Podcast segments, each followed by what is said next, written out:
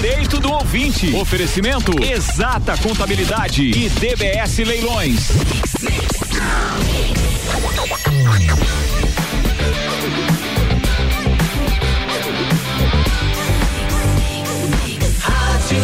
O melhor mix do Brasil.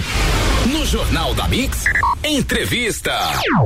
Começa agora, Direito do Ouvinte com o doutor Paulo Santos. Bom dia. Bom dia, amigos da Mix FM. Estamos chegando para mais um Direito do Ouvinte, o nosso debate jurídico semanal, que vai ao ar aqui pelos 89,9 FM, sempre às quartas-feiras, às 7h15 da manhã.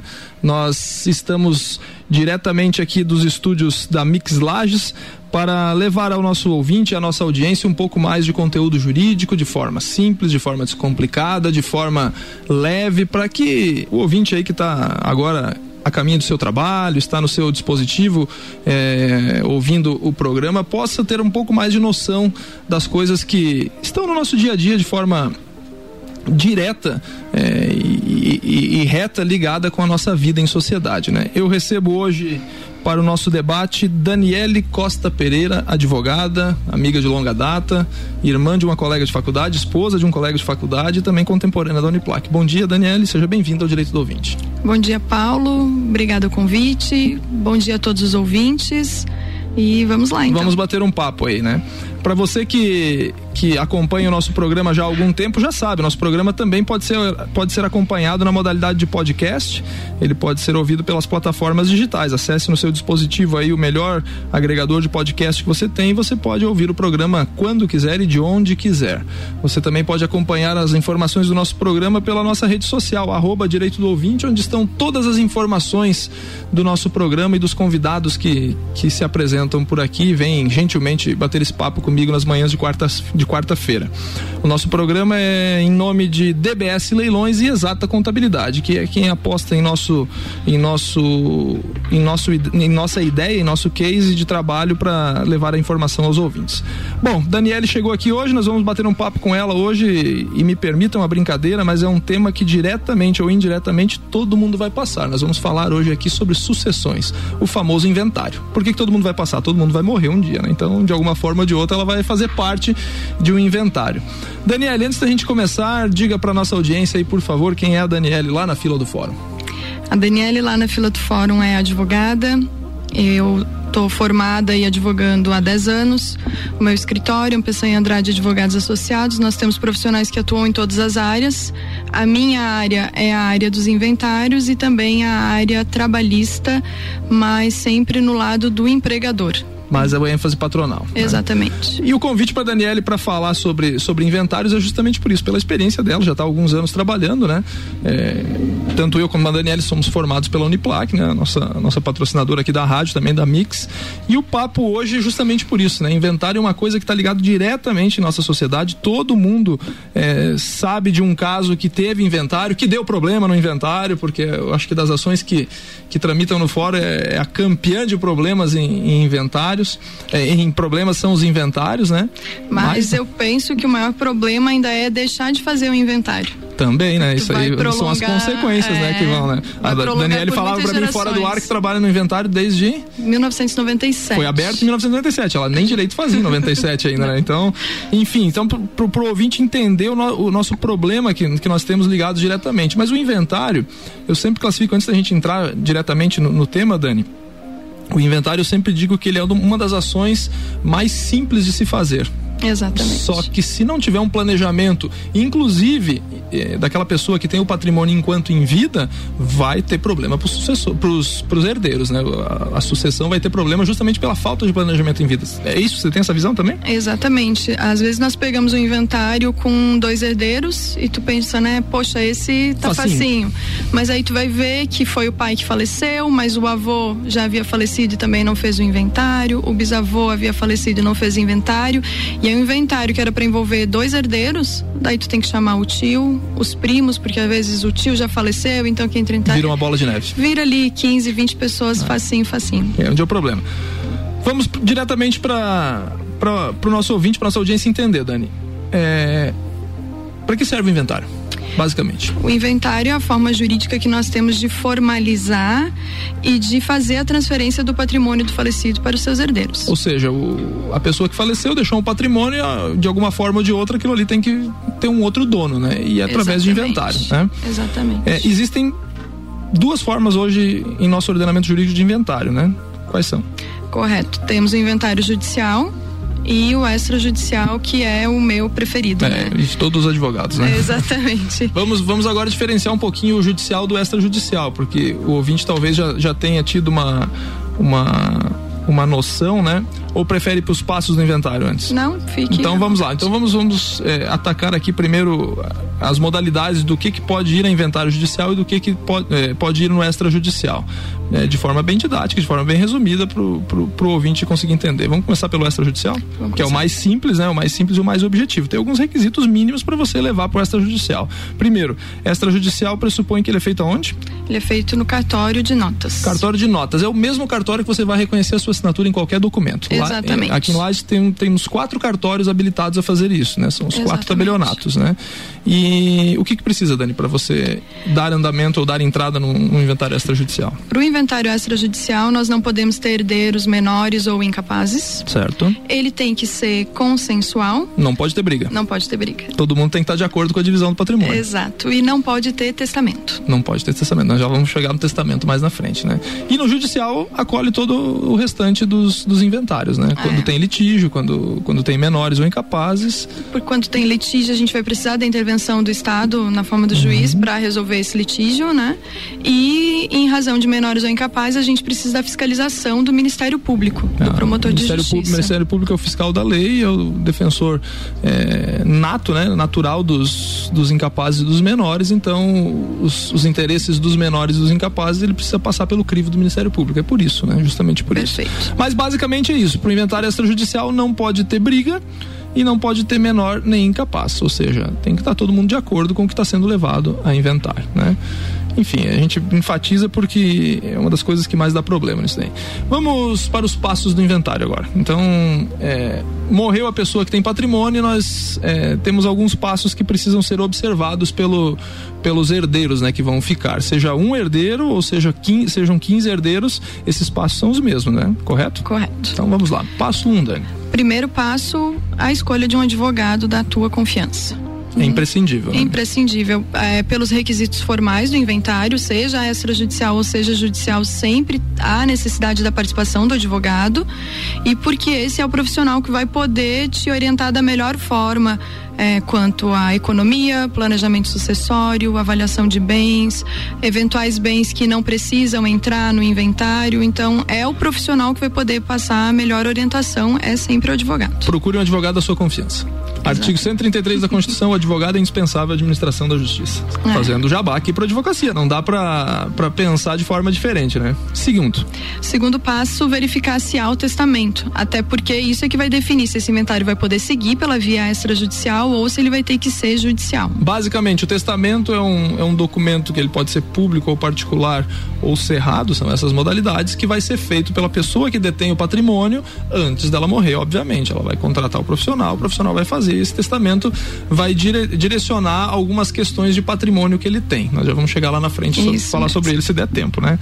Próximo passo apurar o patrimônio, que é o que a gente fala que vai formar o espólio, né? Então, o espólio é aquele conjunto de bens, de fatores que vão formar o inventário. Então, é, verificar se existem créditos, se existem dívidas, se existem imóveis, veículos, joias, apurar tudo isso para a gente conseguir formar o espólio e poder dar andamento nos próximos passos desse inventário. Você falou uma coisa interessante, joias. Eu já vi briga em inventário por causa de joias. Fica lá um colar de ouro, uma pulseira, não sei do que e tal, e o cara acha, não, mas isso aqui não é patrimônio, é patrimônio, tem, é valor, patrimônio. tem valor econômico, né? Tem um baita valor econômico, né? Porque é joia, né?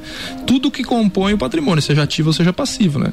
É. E, e para o inventário não vai interessar se há um valor sentimental. Sim, exato. Né? Não, não, é patrimônio. É patrimônio, né? É, inclusive no, no, no, ativo e no passivo, é, nessa, nessa, nessa frase bem comum, eu já trabalhei em inventários que só tinha dívidas. Né? Então, para quem é que vai pagar a dívida, né? Então todo mundo acha, ah, mas o cara morreu, agora não tem problema nenhum. Quem ficou tem problema, né? A dívida não, a dívida não acompanha o morto, não, né? Próximo passo, Dani. Definir então se esse inventário vai ser judicial ou extrajudicial. Nas modalidades que nós falamos há, há pouco, né? Correto. Lembrando do extrajudicial não pode ter litígio, tem, não pode ter é, incapazes e nem menores. E, e, ou judicial, as outras formas todas que, que não são acolhidas pelo extrajudicial. Isso mesmo. Próximo passo, a escolha do inventariante. Figura do inventariante. O que faz o inventariante? Quem é o inventariante e quem pode ser? Vamos. O inventariante é o responsável por dar andamento nesse inventário. Então ele vai responder o espólio, aquele conjunto de bens que eu mencionei antes, ele vai representar o espólio perante o juiz, perante os órgãos estatais. É, se houver dívidas, o inventariante vai lá negociar essa dívida, ele vai resolver todas as pendências do inventário e dar o impulso, o andamento a esse inventário. Com a busca dos documentos, elaboração do plano de partilha, ele tem que fazer funcionar o, o inventário. O canal com o advogado responsável pelo inventário é o inventariante. Exatamente. Certo? certo? Exatamente. É isso aí, né? É. E tem mais um outro detalhe, né? Alguns patrimônios que ficam, eles geram dívidas. Né? O responsável pelo pagamento das dívidas desse patrimônio é do do inventariante. Do inventariante. Então, a responsabilidade é muito grande do inventariante, né? E por isso mesmo que no final do procedimento ele tem que prestar contas da administração dele. De tudo que ele fez, né? Ele não pode causar prejuízos aos herdeiros. Então, é um encargo bem importante e que tem que ser levado com bastante seriedade, até porque depende disso a finalização ou não desse inventário. E, e quem pode ser o inventariante? Só o herdeiro? Não, não. não, qual, não qualquer pessoa qualquer pode, ser um pode ser inventariante. A regra geral é que seja aquele que está na posse do patrimônio ou na administração desse patrimônio. Que é o mais comum, né? Porque fica mais fácil, né? Sim, sim. Mas não precisa ser, não há uma escala de primeiro, segundo e terceiro quem deve ser. Tá. E se, e se de repente no inventário é, ninguém se habilita a ser um inventariante? Aí pode ser determinado pelo juiz. Nomeação judicial. Exatamente vou dar um exemplo é, que, que a, gente, a, a, gente acompanha muito em livros, né? Em, em doutrinas, né? É, faleceu uma tia que não tinha filhos, não foi casada, pará. Os únicos herdeiros dela eram alguns sobrinhos bem distantes que não tiveram relação nenhuma, moram em outras cidades e tal. São, são, são questões que, que o direito sucessório ele vai encontrando meios para delimitar o patrimônio. E se nenhum daqueles sobrinhos ali que a gente deu de exemplo aí quiser assumir como, como inventariante, vai ser nomeado um, um inventariante pelo juiz, é isso? Perfeito. Aí o juiz encontra alguém da confiança na comarca, alguma coisa assim? Exatamente. Até um advogado de confiança do juiz pode ser inventariante, né? Que é o que a gente vê com mais frequência, até, Na né? Prática é isso. Estamos então conversando com Daniele Costa Pereira, advogada. Estamos falando hoje sobre direitos sucessórios, sobre inventários mais especificamente, que é o que interessa para nossa audiência, para ela ter uma noção mais ampla e mais didática de como funciona, de quem pode ser o inventariante, de que forma pode ser feito o inventário as modalidades, as suas nuances. E agora nós estamos finalizando o primeiro bloco do nosso programa, do nosso direito do ouvinte e vamos deixar para o final, pro final não, para o segundo bloco, para próximo, para a próxima etapa, para Daniele finalizar os passos a passos do, do, de um inventário. Faltaram dois ou três tópicos aí só e a gente já já volta para mais um pouquinho de direito do ouvinte, o seu o seu bate-papo semanal sobre conteúdos jurídicos e sobre vivências do dia a dia forense. Mix 733. Direito do ouvinte tem um oferecimento de DBS Leilões, o leilão que você pode confiar. Acesse o site dbsleilões.com contabilidade.com.br e encontre as oportunidades de negócio que você procura. Exata Contabilidade, lugar certo para você fazer sua declaração de imposto de renda sem riscos. Telefone 3223 3880. Daqui a pouco, voltamos com o Jornal da mix. Primeira edição.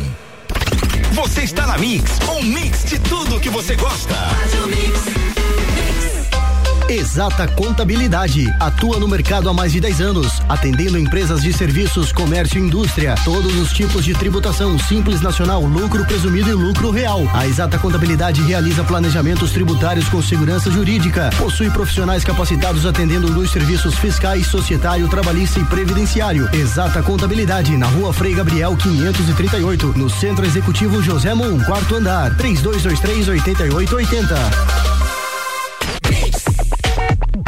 Mix, bom dia! E vamos com as ofertas do Forte Atacadista completo para sua Páscoa. Nesta quarta-feira tem frutas, legumes e verduras sempre fresquinhos. Hoje tem laranja pera, batata doce o quilo, um e sessenta e cinco. Mamão formosa o quilo, dois e oitenta e nove. Arroz parboilizado Catarina, um cinco quilos, nove e noventa e cinco. Filezinho de frango sassami lar congelado quilo, sete e oitenta e nove. Açúcar refinado caravelas, um quilo, um e noventa e cinco. Tem o suco de uva maguari, um litro e meio, seleções, sete e cinquenta e nove. Sardinha coqueiro 125 gramas 2,55. A fralda Anjinho Jumbo 27,90 e ainda o lava roupas em pó assim 900 gramas quatro reais e oitenta e nove centavos. No Forte Atacadista ainda tem a Forte do dia. Nesta quarta-feira tomate salada ao quilo dois reais e oitenta e nove centavos. Forte Atacadista completo para sua Páscoa. Rádio Mix o melhor mix do Brasil.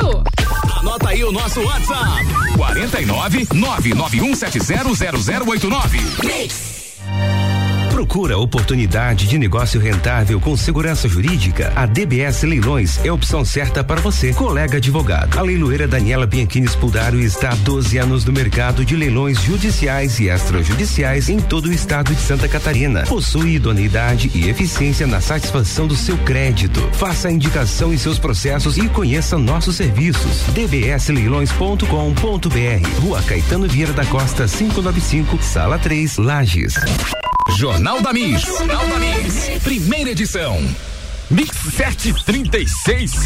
Jornal da Mix, o direito do ouvinte no oferecimento de DBS Leilões, o leilão que você pode confiar. Acesse o site dbsleilões.com.br e encontre as oportunidades de negócio que você procura. Exata contabilidade, o lugar certo para você fazer sua declaração de imposto de renda sem riscos. Telefone 3223 3880.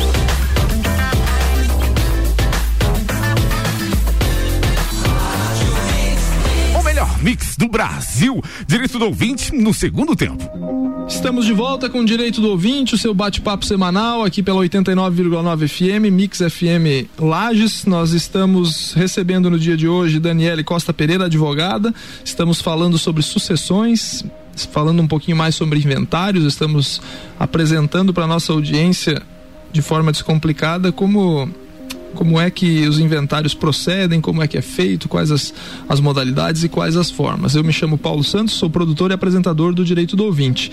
O Direito do Ouvinte sempre em nome de Exata Contabilidade e DBS Leilões. Dani, faltou a gente falar o final do inventário, a parte que todo advogado sonha, né? Às vezes por anos e anos, né? Com o final do inventário, porque dá trabalho, né? Dá trabalho, é uma coisa desgastante para o advogado, para a família, para todos os herdeiros que estão envolvidos, né? Então, é, depois de vencidas todas as etapas que nós falamos no início, que basicamente é a instrução do inventário, né? A, a parte formal, nós temos que chegar em que ponto? Escolhido o inventariante, é, vamos então apurar débitos. Existindo débitos, o inventariante é que é o responsável por apurar esses débitos, negociar dívidas. Porque podem ter ficado dívidas com bancos, dívidas com credores aqui de empresas da cidade. É, e tudo nesse... que você pense de dívida que o, que, o, que o falecido deixou tem que ser paga. Isso, e é importante verificar com o banco se não existia um seguro porque muitas vezes as pessoas nem têm noção que aquela dívida existia um seguro. Ações judiciais. Então, ações judiciais. Ações judiciais. Tem muitos casos de clientes meus que, que eram meus clientes faleceram, ficou a ação dele com dinheiro para receber e a gente informa, vai direto para o inventário, né? Fica o crédito é, fica o crédito para os herdeiros, né? Então apurou as dívidas, paga-se as dívidas e na sequência o que sobrou, vamos elaborar o plano de partilha. Plano de partilha basicamente é o que de direito para cada, pra cada um. herdeiro, né? Para cada herdeiro. Né? Uma, uma, uma situação que eu vejo que é muito interessante é quando o patrimônio está imobilizado e é onde dá muita discussão, né? O patrimônio está imobilizado, uma, duas, três casas, um terreno e tal, e aí a conta não fecha, né? Porque cada imóvel desse tem um valor diferente, né, Dani? E aí, de que forma que se ajusta isso daí? A gente vai usar a avaliação dos imóveis para conseguir chegar ao valor da parte de cada um.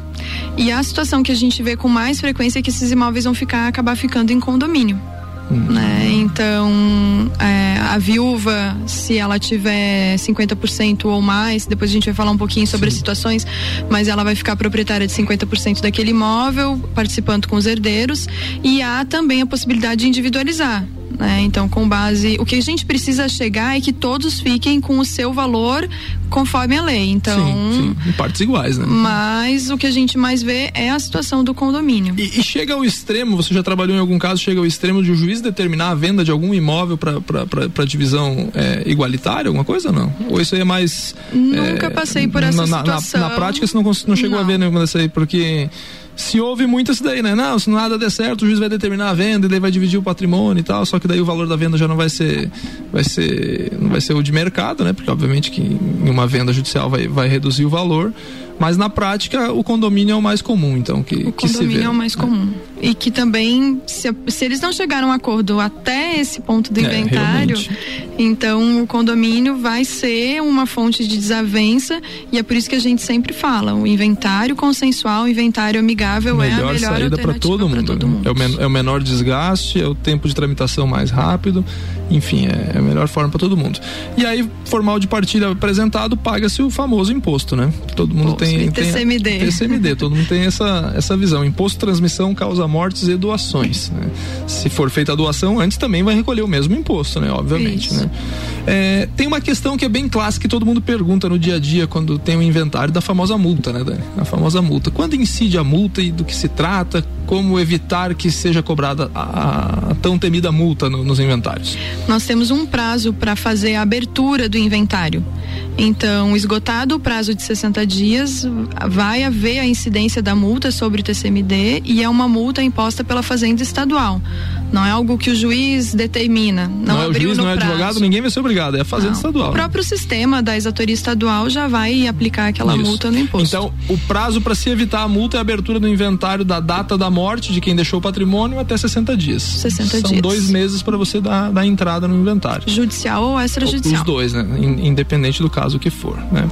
Então, basicamente, de forma rápida e didática, a Dani, a Dani apresentou para vocês a, a questão dos procedimentos da abertura de um inventário, do, do, do trabalho que se dá para montar um inventário. Como eu disse, né? Ele, apesar de parecer complexo, se tiver uma organização dos herdeiros, uma organização da pessoa que faleceu, fica muito fácil de, de resolver. Por quê? É apurar patrimônio, pagar débito, recolher imposto, impostos e, e fazer o formal de partilha, o que, que cabe a cada um. Né? Então, a dificuldade, obviamente, é com relação a essa. Dani, vamos passar. Tem mais alguma coisa que queria falar? Eu ia comentar sobre o inventário extrajudicial, que ele ocorre por meio de escritura pública. Ah, isso é interessante. E falar. ela tem o mesmo efeito de um formal de partilha. Então, encerrado o inventário, expedido o formal de partilha na esfera judicial ou a escritura pública no extrajudicial, esse é o documento que a pessoa vai utilizar para alterar os registros de veículos, de imóveis, de conta corrente. É o formal de partilha no judicial ou a escritura pública no extrajudicial. Se tiver dinheiro depositado em banco, em algum saldo em, em conta bancária que o falecido deixou, com a escritura pública, o inventariante e os herdeiros vão poder chegar no banco, apresentar a escritura pública e o banco vai ser obrigado a liberar aquele dinheiro para os herdeiros. Exatamente. Né? É, em alguns casos a gente não vê isso aí, mas é, é, a, é a realidade, é o que a lei prevê, tá? Então o extrajudicial da prática do dia a dia é o, é o melhor caminho hoje é, para se encerrar o inventário, porque é, o fórum no dia a dia do volume de trabalho do fórum, a gente sabe que ele é assoberbado de trabalho, né? Não só o inventário ele vai ser cuidado lá, mas a, a unidade judicial que cuida dos inventários hoje cuida do, direito de família de forma geral, das ações de alimentos, então tem uma carga de trabalho muito grande. Então, sem medo de errar, se tiver tudo certinho lá no cartório, no extrajudicial, em um mês está pronto o inventário, né? Exatamente. Tá, tá, tá, tá, finalizado. Enquanto que em um mês do inventário dentro do fórum, eu não sei se chegou na, na mão do juiz para o despacho inicial, né? Pela, pelo volume, não é uma crítica ao Poder trabalho, Judiciário, mas é né? é pelo volume de coisas que tem lá dentro. E a né? gente sabe, é, em Lages os inventários tramitam na vara da família. E a gente sabe que na vara da família existem questões que elas têm que ter uma importância maior do que inventário. Exatamente. A gente tem guarda de menor, a gente tem uma definição de alimentos, alimentos, provis, alimentos provisórios e tudo isso deve sim deve ser né? decidido né? claro. antes de um inventário, claro, né? Exato, né? exatamente, né? Enfim, nós falamos também ali eh, no começo do programa sobre os testamentos, né? Testamento, ele já foi uma coisa muito longe, coisa que a gente via na novela, aquele negócio todo, mas hoje ele é uma coisa muito do dia a dia, né? Isso quem me falou foi a tabelinha, uma das tabelinhas aqui de Lages. Ela me disse que hoje é muito comum as pessoas firmarem testamentos direcionando o patrimônio, o que, que querem fazer, o que, que quer que façam depois que ela, que ela falecer. É, eu já fiz alguns testamentos. É, também já teve isso aí, já passou por isso sim, aí, né? Sim. É. é porque nós estamos numa fase em que começa a existir a preocupação. O que, que vai ser feito com os meus bens quando eu falecer? Antigamente ninguém se preocupava com isso, né? Era menos, mas hoje não. Hoje é, eu quero que tal bem vá para tal filho, é, porque o, o, testamento ele nada mais é do que a forma jurídica que tu tem de fazer cumprir a tua vontade em vida. Exato. Né? Então, e não existia essa preocupação antigamente. E hoje não. Hoje as pessoas já se preocupam com o destino do patrimônio. Ah, se eu falecer, o que vai acontecer com a minha empresa? O que, que vai acontecer com os meus imóveis? Então, é uma forma de programar para que isso não se perca, para que isso vá a quem de direito e para que seja cumprida a vontade daquele que faleceu, né? Quais os tipos de testamento? Então vamos lá, tem mais de um, né? Nós temos três tipos de testamento. Nós temos dois testamentos que eles são feitos no cartório, no mesmo cartório que vai fazer o inventário extrajudicial. No mesmo cartório que, que, que, reconhece a sua assinatura, Isso eu gosto de o pessoal identificar bem. Que uhum. é o testamento público e o testamento cerrado. Certo. Né? O testamento público é um testamento que ele fica lá e ele pode, de maneira bem simples, ele pode ser pesquisado a qualquer momento. Por qualquer um. Por qualquer um. Porque é o nome público. já fala, né? Exato. O testamento cerrado é um testamento lacrado e ele vai ficar em segredo até o momento do óbito. Então, Ou seja, a pessoa sabe. faz o testamento, mas ninguém fica sabendo que ela fez, né? Perfeito. E o testamento cerrado ele tem uma característica, a gente vê na faculdade sempre que o testamento cerrado tem, um, tem uma técnica, não sei o que, de amarrar, de colar e tal, tal. A minuta vai dentro de um envelope, uma minuta sem espaços, né? Uma minuta sem espaços. Ali o, o, o autor do testamento bota todas as suas vontades para depois que você morrer, aquilo vai para dentro do envelope. A única, a única pessoa que tem conhecimento é o testamenteiro, quem redigiu e, o, e, o, e a pessoa que está deixando o testamento.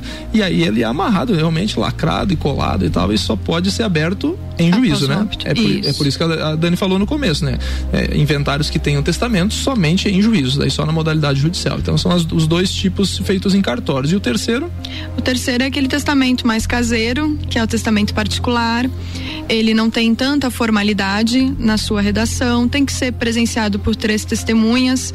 Ele tem a validade igual dos outros testamentos, mas a gente encontra uma certa dificuldade porque daqui a pouco as testemunhas já faleceram e aí como que a gente vai provar que o testador estava livre, estava fazendo realmente Exato. cumprir a vontade dele?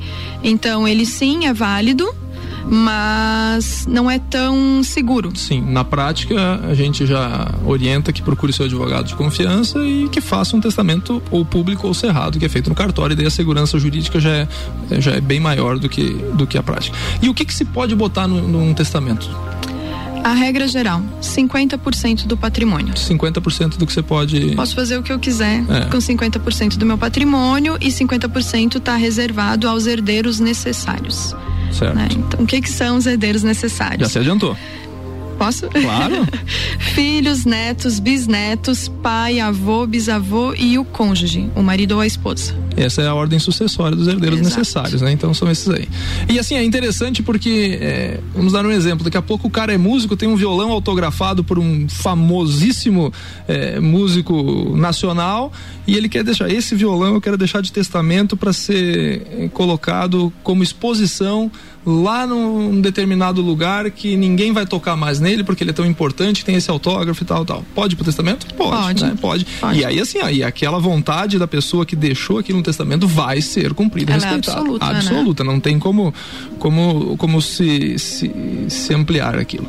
Nós tínhamos mais coisa para falar aqui hoje, o tempo é curto, o tempo é necessário, o tema é envolvente, é bem bacana, eu espero que os ouvintes tenham é, conseguido compreender de forma geral é, um pouco mais sobre inventários.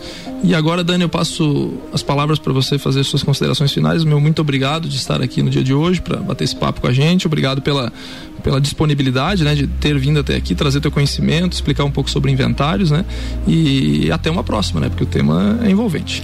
Eu é que tenho que te agradecer o convite e a confiança depositada, porque a gente atinge aí um número grande de ouvintes. Exato. E o convite, para mim, é uma confiança que foi depositada. Opa, confiança confiança. Então, lhe agradeço. Imagina, confiança vem desde os tempos de faculdade, porque quando eu estava quase me formando, eu não sabia nada de direito comercial e ela ainda lá, terceira, quarta fase, me deu uma aula de direito comercial para fazer a prova da OAB. Então, a confiança vem de muito tempo. Um grande abraço a toda a nossa audiência, aos nossos ouvintes e até a próxima semana com mais um episódio do Direito do Ouvinte, nosso bate-papo semanal sobre direito, sobre temas jurídicos, sobre o cotidiano. E dizendo sempre que nós estamos aqui em nome de DBS Leilões e Exata Contabilidade. Um grande abraço e boa semana a todos. Mix 749. Jornal da Mix tem oferecimento de mega bebidas da sua distribuidora Coca-Cola, Amistel, Kaiser, Heineken e energético Monster para a Serra Catarinense.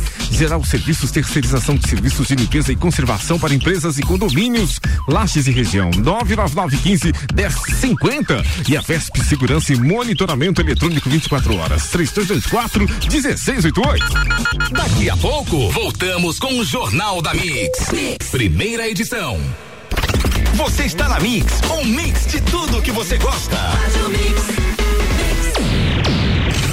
Direito do ouvinte. Oferecimento Exata Contabilidade e DBS Leilões. Mix, mix.